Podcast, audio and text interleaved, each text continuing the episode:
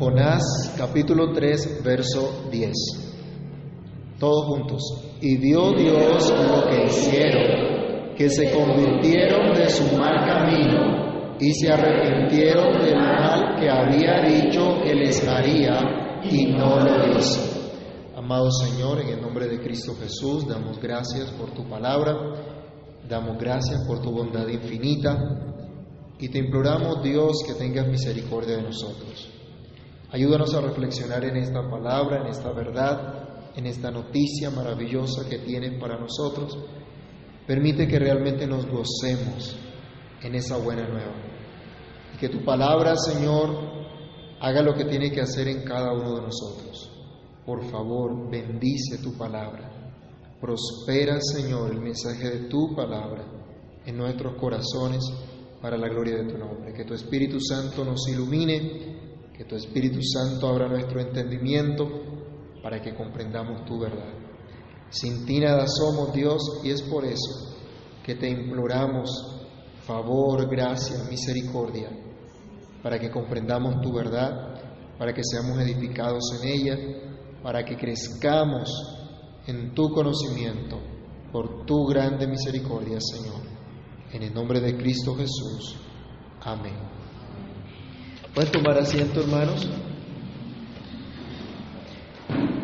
La salvación es de Jehová, proclamó Jonás cuando Dios lo libró de la muerte.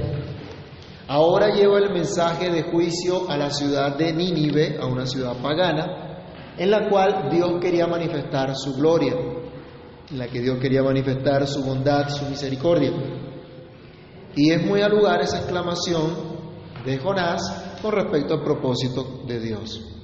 Pero ¿cómo fue manifestada esta gracia del Señor? ¿Cómo fue manifestado este perdón a Nínive? Ya vimos que Dios utilizó un mensaje de parte de Jonás, pero un mensaje de juicio, un mensaje de alerta, para que el pueblo se apercibiera de la situación que estaban viviendo. Y Dios, aunque no les dio esperanza directamente, o, o, Jonás no les dijo, hay esperanza, encontramos que en ese mensaje realmente había un llamado al arrepentimiento. Y vimos cómo hubo, cómo Dios a través de este mensaje llevó a Nínive a la fe y al arrepentimiento. Y cómo estos elementos de fe y de arrepentimiento se manifestaron en un temor real al justo juicio de Dios, en una humillación ante Dios y en una esperanza en la sola misericordia del Señor, como sucedió con el rey y con los habitantes de Nínive, tal como estuvimos estudiando entre los versículos 5 y versículos 9 de Jonás capítulo 3. Pero ahora en el versículo 10 se nos deja ver los efectos de esa fe y arrepentimiento que Dios concedió a Nínive. Vamos a ver qué es lo que ocurre cuando hay un verdadero arrepentimiento. Esto es el gozo de experimentar la gracia, el gozo de experimentar el perdón de Dios, el gozo de experimentar lo que Jonás proclamaba, la salvación es de Jehová. Entonces meditemos en esta mañana en el hecho que Dios salvó a Nínive porque la salvación es del Señor. Y vamos a considerar esto. Lo primero que Dios dio sus actos. Dios salvó a Nínive y Dios vio sus actos. Dios vio los actos de los habitantes de Nínive. Dios no le dice aquí absolutamente nada a Jonás. No le dice aquí absolutamente nada a nadie. Pero se nos dice en la escritura, Dios vio lo que había hecho la gente de Nínive. Vayamos a Jonás capítulo 1, versículo 2, que era lo que Dios había visto antes y que le fue revelado a Jonás. Leámoslo. Jonás 1, 2, ¿qué dice?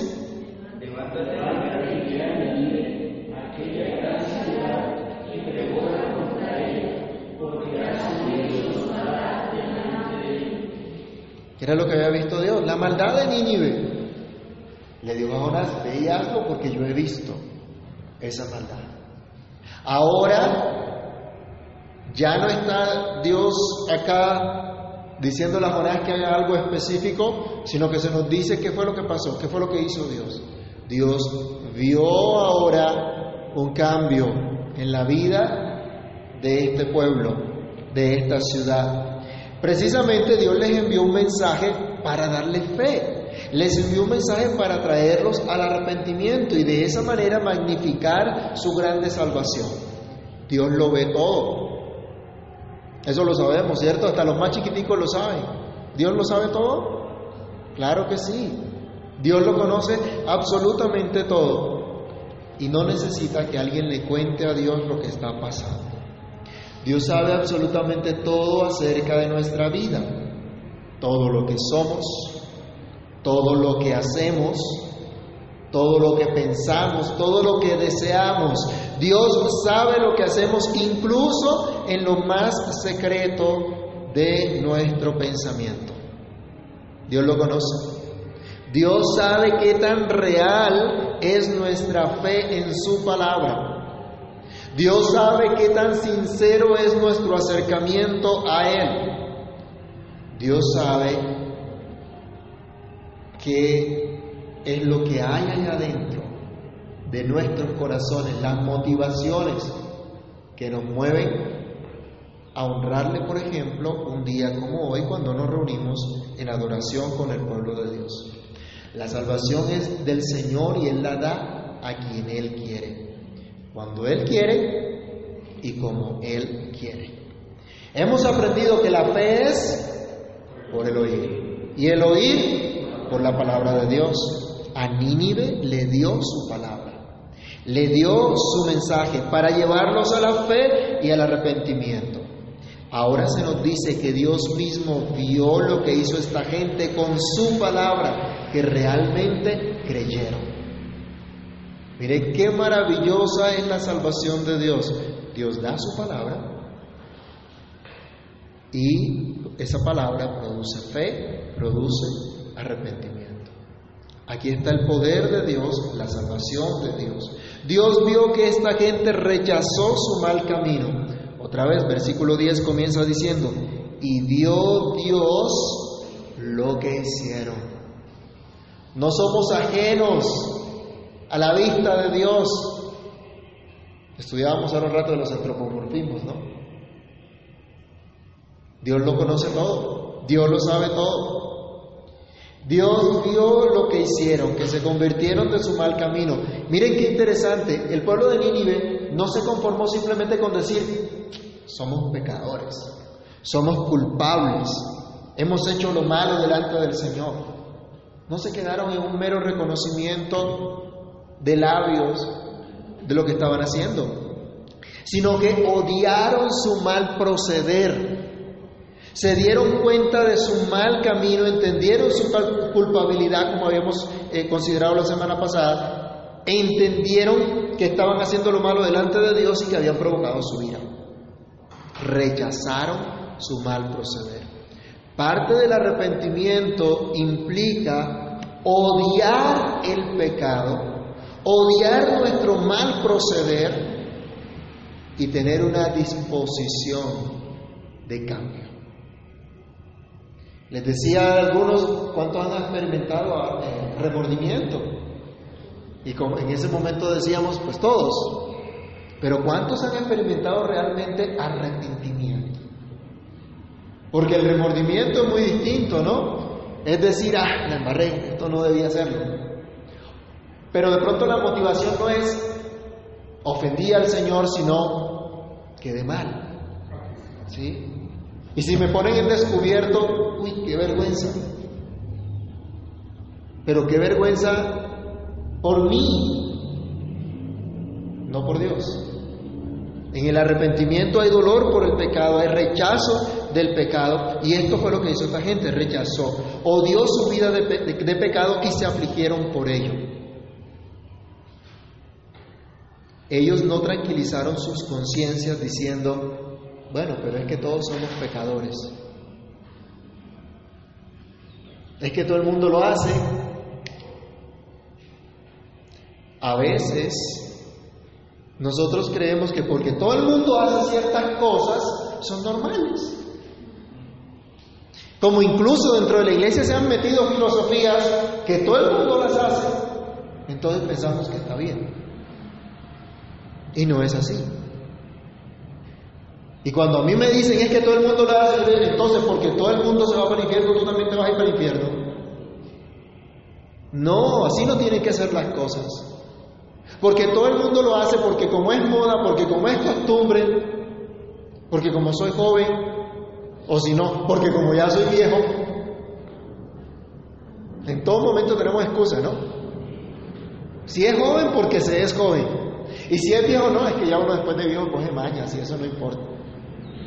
No, no tenemos que hacer lo que los otros hacen ni validar, porque la mayoría lo hace, validar nuestro mal comportamiento, nuestra mala conducta.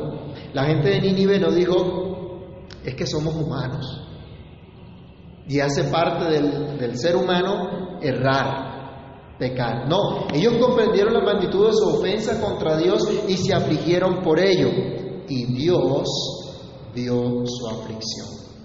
Dios vio su dolor. Por cierto, ¿odias tu pecado? ¿Odias tu rebeldía contra Dios y tu falta de fe para con el Señor? ¿O simplemente dices, pues es normal? ¿Quién no es rebelde? ¿Quién no es pecador? ¿Quién no es desobediente? Hay gente que argumenta de esa manera. Todos somos pecadores, así que, ¿qué vamos a hacer? Esto, a esto llevó Dios a la gente de Nínive, a que reconocieran su maldad. ¿Qué decía el salmista? Vayamos al Salmo 51, versículo 17. Salmos 51, 17. ¿Qué fue lo que Dios vio, lo que pasó con la gente de Nínive? Los sacrificios de Dios son el espíritu quebrantado, al corazón contrito y humillado, no despreciarás tú, oh Dios. Miren lo que Dios vio. Les compartí a unos hermanos que a veces se dice, eh, bueno, Dios conoce mi corazón, como justificándose, ¿no? En lugar de tener miedo de que Dios conozca nuestro corazón, lo terrible que somos. Pero Dios ve un corazón contrito y humillado. Dios ve un corazón que está arrepentido, que está afligido porque ha ofendido a Dios. Y esto fue lo que pasó con esta gente. De eso nos habla el silicio que, se vistieron, la ropa esa de saco, la aflicción de sus almas al no comer y el dejar su mal camino. Dios ve cuando hay una verdadera aflicción, cuando hay un verdadero dolor por el pecado. Y saben, Dios no puede ser engañado. La Biblia dice, Dios no puede ser burlado. Y todo lo que el hombre sembrare, eso también segará. Así de sencillo. Lo que uno siempre, eso es lo que va a cosechar. Aquí no pare tomate, decían por ahí en mi tierra. Si usted siembra papas, pues papas es lo que va a recoger. No va a recoger arroz. Dios no puede ser engañado, Dios no puede ser burlado. Para nosotros la buena noticia, hermanos, está en que si el Señor nos ha hablado por su palabra, nos ha dado fe, nos conduce al arrepentimiento, Él ve entonces también cuán sincero es ese arrepentimiento que experimentamos porque Él mismo nos ha conducido a ello y nos asegura que no despreciará tal acción. Dios vio lo que hicieron los habitantes de Nínive. Dios vio cómo reaccionaron ante su palabra, que dejaron su maldad para volverse a Dios. Leamos otra vez Jonás capítulo 3, versículo 8.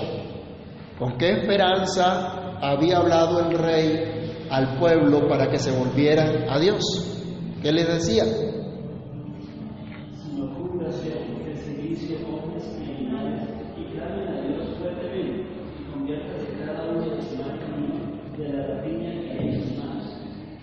No solamente tenían ellos que dejar de comer, llorar y orar, tenían que experimentar un cambio en sus vidas, dejar su mal camino.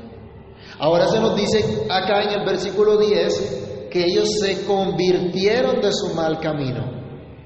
¿Sí? Iban hacia un lado de su mal camino, pero llegó la palabra de Dios y cambiaron. Ahora en una dirección contraria comenzaron a caminar hacia Dios. Dejaron, se convirtieron de su mal camino, de su rapiña, de sus maldades.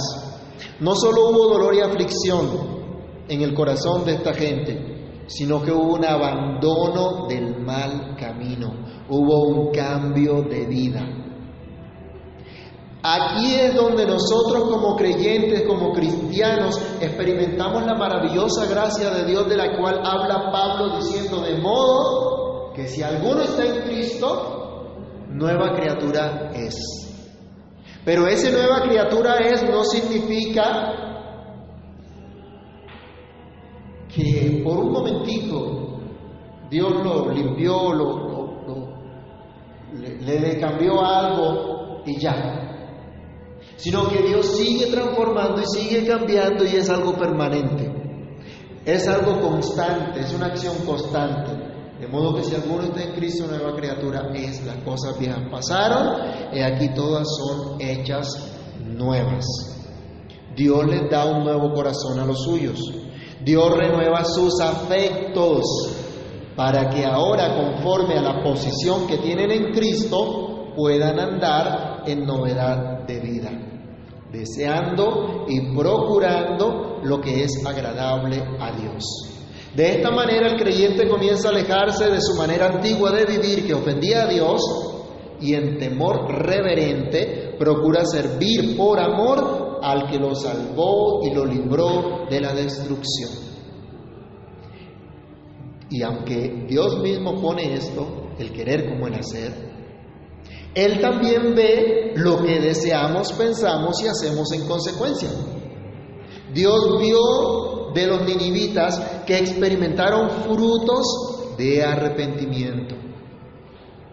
Dejar el mal camino no solamente significa aborrecer el pecado y la forma de vivir que ofendía a Dios, sino caminar en una vida nueva.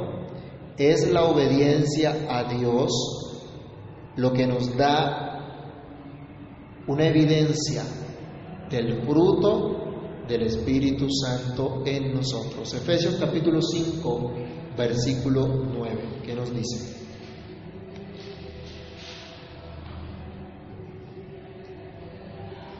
Efesios 5, 9. Porque el fruto del Espíritu es en toda bondad, justicia y verdad. Bondad, justicia y verdad. ¿Qué tiene que ver eso con la rapiña de la que se nos hablaba vivía esta gente? Es todo lo contrario, ¿sí? A esa piedad, a esa vida sencilla. En la rapiña están mirando cómo acaparar absolutamente todo, ¿no? Insaciables en todos sus deseos. Lo contrario, dice que el Espíritu de Dios actúa en la bondad. ¿En qué más? ¿La justicia? En la verdad. Cuando la gente quiere acaparar todo, cuando está ansiosa y sedienta y nunca se sacia, arrasa con todo, dice mentiras, no le importa a quién se lleve por delante, total es conseguir lo que quiere. El Espíritu de Dios actúa de otra manera.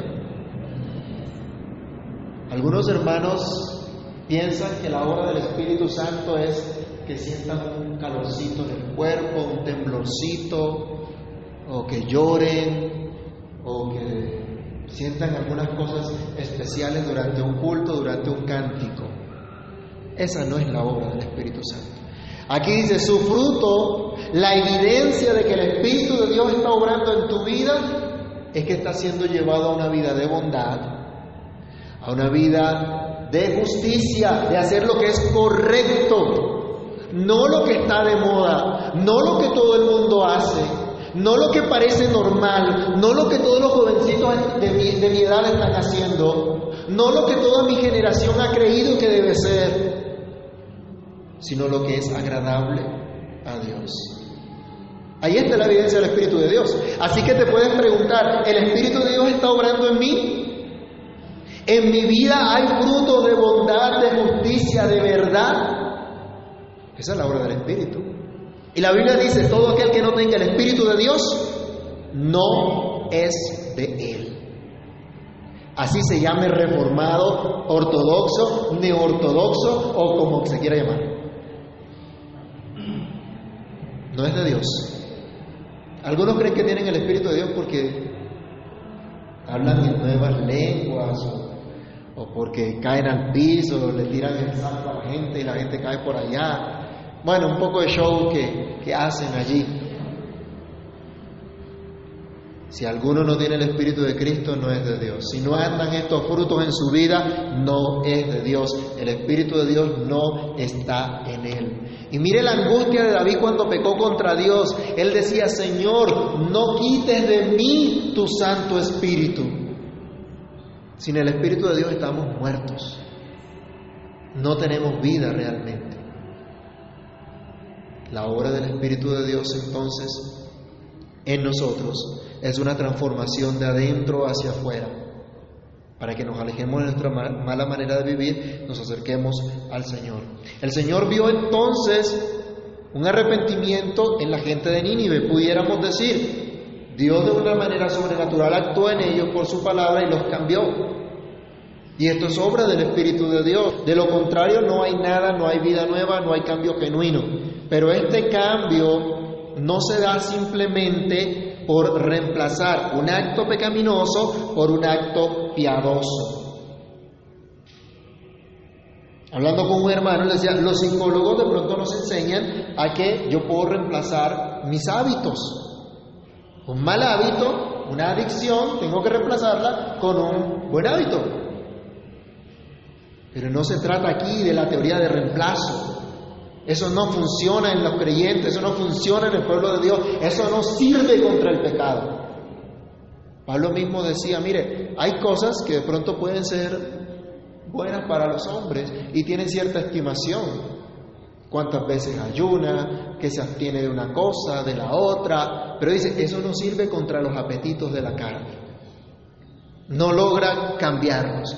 Entonces no es simplemente reemplazar un acto pecaminoso por un acto piadoso se requiere de una transformación de nuestro entendimiento a la luz de la palabra de Dios. Romanos capítulo 12, versículo 2. Romanos capítulo 12, verso 2. ¿Qué dice? No os conforméis a este signo, sino transformados por medio de la renovación de vuestro entendimiento, para que comprobéis cuál sea la buena voluntad de Dios, agradable y perfecta. ¿Cómo dejo mi adicción? ¿Cómo dejo mi pecado? ¿Cómo dejo mi maldad? Aquí dice, renuévese cada día conforme a lo que dice la Biblia.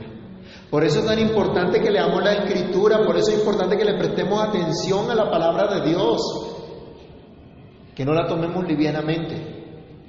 ¿Se acuerdan que el Señor Jesús orando por sus discípulos decía, Padre, santifícalos en tu verdad, tu palabra es verdad?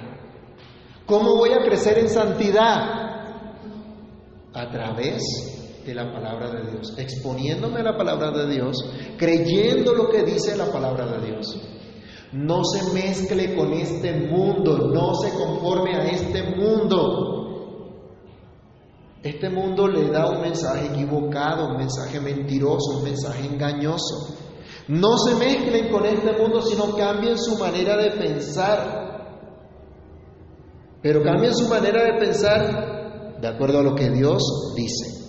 Dios nos conduce entonces por su palabra para mostrarnos su gran bondad y así poder experimentar frutos de verdadero arrepentimiento.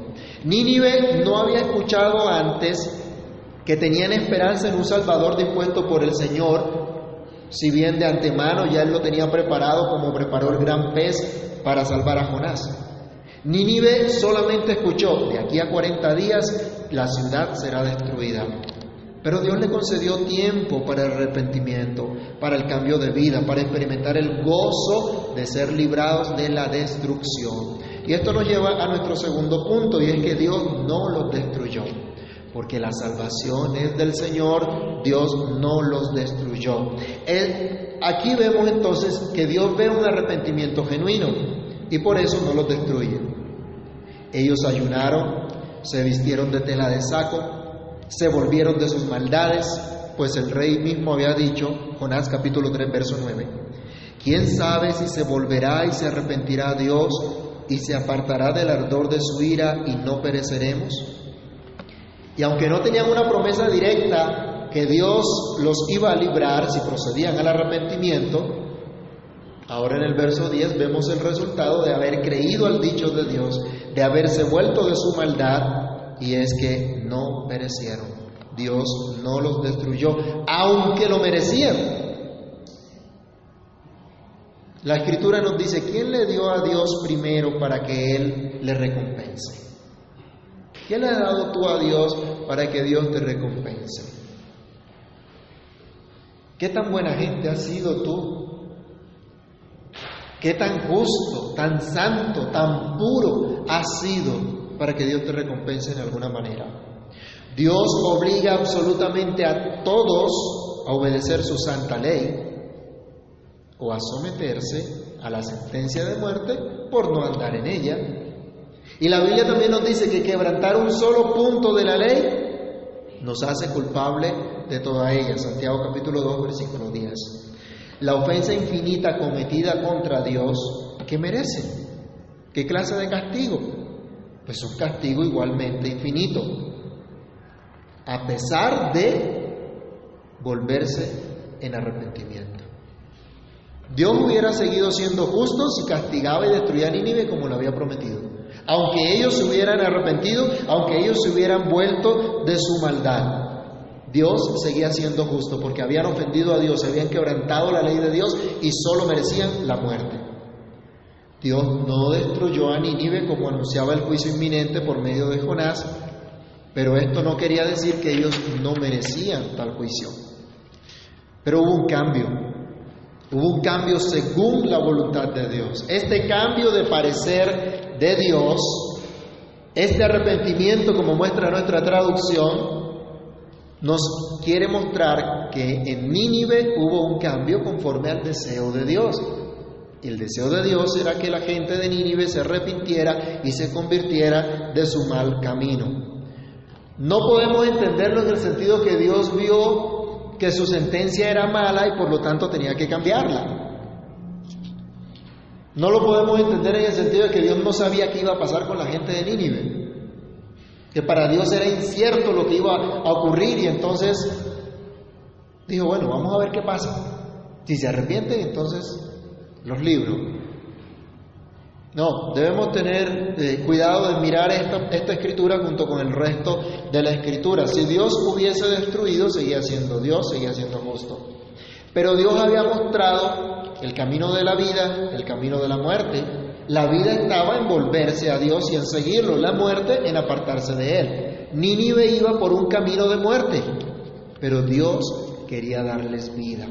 Y por ello les dio su palabra, les envió su profeta, para darles fe, para darles arrepentimiento y así producir un cambio de vida. Esto era lo que Dios pretendía con su mensaje de juicio. Y Nínive actuó conforme a la voluntad de Dios. Entonces Dios no ejecutó la sentencia de juicio y en misericordia no los destruyó. Insisto, podía hacerlo, pero no quiso. Porque lo que él quería era mostrar que la salvación es del Señor. Así le mostró su misericordia, su favor por el miserable pecador que no merece más que condenación. Pensemos un momentico, ¿qué ha hecho Dios con nuestras vidas? ¿Qué ha hecho Dios en nosotros y por nosotros? Tú que me escuchas hoy, ¿no has recibido también la misma misericordia de Dios aunque merece la destrucción? Dios te ha dado vida, Dios te ha mostrado compasión, Dios te ha mostrado misericordia. ¿No es esto la gracia de Dios? ¿No es esto puro favor inmerecido? ¿Pueden ver definitivamente que la salvación es del Señor? Incluso si estás luchando con el pecado, si escuchas que Dios condena la maldad, toma en serio sus amenazas. Pues no quiere Dios que seas destruido, sino que procedas al arrepentimiento, que goces de su misericordia, que goces de su gracia, que goces de su perdón. Tú y yo merecemos la destrucción eterna, pero Dios sigue hablándonos para que nos volvamos a Él y seamos transformados para que tengamos una vida diferente, una vida conforme a su voluntad. Y esto nos lleva a nuestra última reflexión y es que Dios actuó conforme a su voluntad. No podía ser de otro modo. Así que no podemos entender cuando dice aquí el versículo 10, y vio Dios lo que hicieron, que se convirtieron de su mal camino y se arrepintió del mal que había dicho que les haría y no lo hizo. No podemos malentender esta escritura de que Dios se arrepintió de lo que había dicho, de que hubo un cambio en Dios cuando nosotros escuchamos en la escritura que Dios no cambia, que Él es el mismo ayer y por los siglos, que en Dios no hay mudanza ni sombra de variación. Entonces, ¿qué quiere decir esto? ¿Cómo lo podemos entender? Dios actuó conforme a su voluntad. Su voluntad que es soberana, perfecta e inmutable. Salmo 33, versículo 11. ¿Qué nos dice de lo que Dios ha predeterminado? ¿Qué nos dice de lo que Dios ha planteado a sí mismo hacer, cumplir? Salmo 33, 11. El consejo de Jehová permanecerá para siempre, los pensamientos de su corazón por todas las generaciones. Lo que Dios quiere, eso hace. Y Dios siempre va a actuar como Él es, santo, justo y bueno. Siempre estará su actuación de esa manera. Dios entonces no cambió de parecer porque se equivocó, porque de pronto estaba siendo muy estricto y bajó su norma. No, Dios es perfecto y sus propósitos son eternos, son inmutables. Esta frase es usada entonces para que nosotros entendamos que la conversión de Nínive era precisamente lo que Dios buscaba. Era lo que Dios pretendía. Y esta amenaza del juicio era precisamente buscando esto. Dios actuó conforme a su voluntad que quiere la vida del pecador. Vayamos a Jeremías capítulo 18, versículos 7 al 10. Jeremías 18, del 7 al 10. Leamos qué nos dice. En un instante andaré contra pueblos y contra reinos, para arrancar y derribar y destruir. Pero si esos, si esos pueblos se convirtieren de su maldad contra la cual hablé, yo me arrepentiré del mal que había pensado hacer. Y un instante daré de la mente y del reino para edificar y para plantar. Pero si hiciere lo malo delante de mis ojos, no yendo voz me arrepentiré del bien que había determinado hacer. Dios quiere el arrepentimiento del pecador, Dios quiere un cambio de pensamiento y de andar. Dios usa entonces las mismas palabras en el sentido de un cambio, en no darles entonces el castigo, sino al contrario, mostrarles bien si el pecador se arrepiente. Pero también les dice, si ellos se, se están creyendo justos y están creyendo que andan en buen camino, pero se tuercen, dice el Señor, yo no me voy a complacer en eso. Yo no voy a cometer injusticia. Entonces, el Santo Dios quiere la vida del pecador. Ezequiel 33:11 también nos habla en el mismo sentido. Ezequiel 33:11.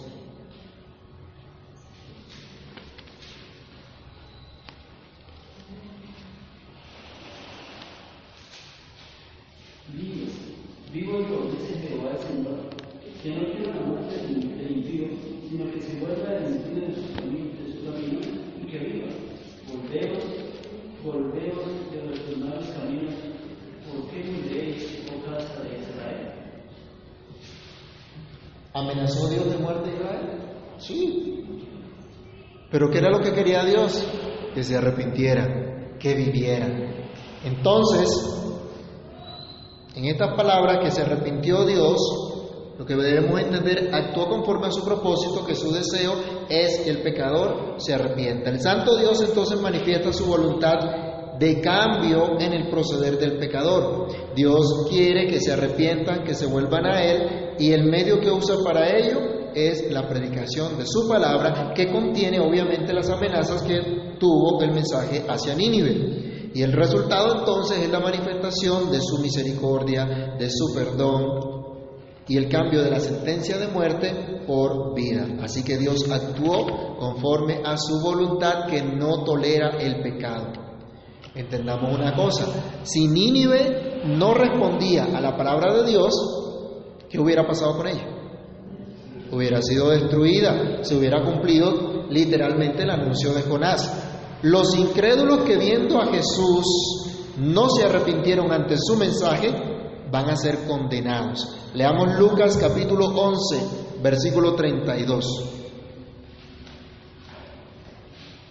Los de Nínive creyeron lo que dijo Jonás. Y Cristo mire lo que dice a los que no han creído a su anuncio. Lucas 11:32.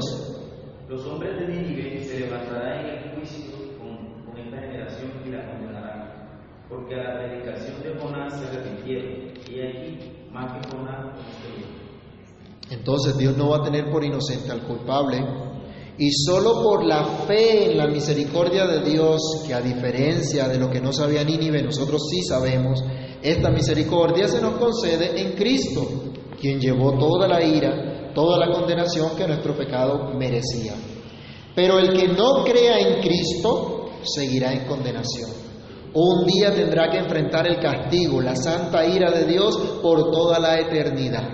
Así que hermanos míos, crean al dicho de Dios, crean en su santo Hijo Jesús, en quien tienen la gracia, el perdón, la vida eterna, a la cual Dios mismo les está conduciendo en fe y en arrepentimiento. Dios salvó a Nínive porque la salvación es del Señor. Quiera Dios que tú también hoy con gozo experimentes y puedas decir lo que Dios ha hecho en tu vida. Puedas proclamar, Dios me salvó porque la salvación es del Señor. Él me ha dado fe y arrepentimiento y aunque solo merecía su ira y destrucción, Dios me perdonó, me salvó, no me destruyó. Bendito sea el nombre del Señor. Padre Celestial, en el nombre de Cristo te damos gracias. Muchas gracias por tu gran misericordia y bondad. Gracias porque estás empeñado en salvar a los tuyos y para eso les das tu palabra. Ay Señor, permite que seamos nosotros parte de ese pueblo que escucha tu voz y que tiembla ante tu palabra. Permítenos ser de aquellos que entienden que tu palabra es la verdad y que se rinden por completo a ella. Señor, tú que nos hablas por tu palabra, danos fe para creer todos tus dichos, para creer todo lo que tú nos dices. Danos, Señor, el tener frutos dignos de arrepentimiento, el renovar nuestra manera de pensar. Ayúdanos, Dios, a dejar de pensar como piensa el mundo, a dejar de pensar como aquellos que no te conocen, como aquellos que no tienen esperanza. Por favor, ayúdenos a pensar cada día más de acuerdo a la enseñanza de tu palabra. Encamina, Señor, nuestra mente, nuestros pasos, dirígenos y permítenos experimentar el gozo de tu salvación. Danos un volver a ti real Danos, Señor, el odiar nuestros pecados, el rechazar nuestra pasada manera de vivir y caminar en esa novedad de vida constantemente. Ayúdanos, Señor. Tú conoces la lucha diaria que tenemos cada uno con nuestras debilidades, con nuestros pecados, con las cosas que aún consentimos, Señor. Danos un verdadero arrepentimiento. Danos un volver genuino a ti para que entonces disfrutemos, nos gocemos en esa obra de salvación que tú estás haciendo, que tú has hecho en Cristo. Que la experimentemos a diario, Señor. En tus manos nos colocamos y pedimos que tu favor y tu gracia sea sobre cada uno de nosotros. Que durante esta semana recordemos tu palabra y podamos vivir ese milagro de tu salvación, de tu restauración, de tu transformación de nuestra mente por medio de tu palabra. Guíanos, oh Dios, para la gloria de tu nombre. En Cristo nuestro Salvador. Amén.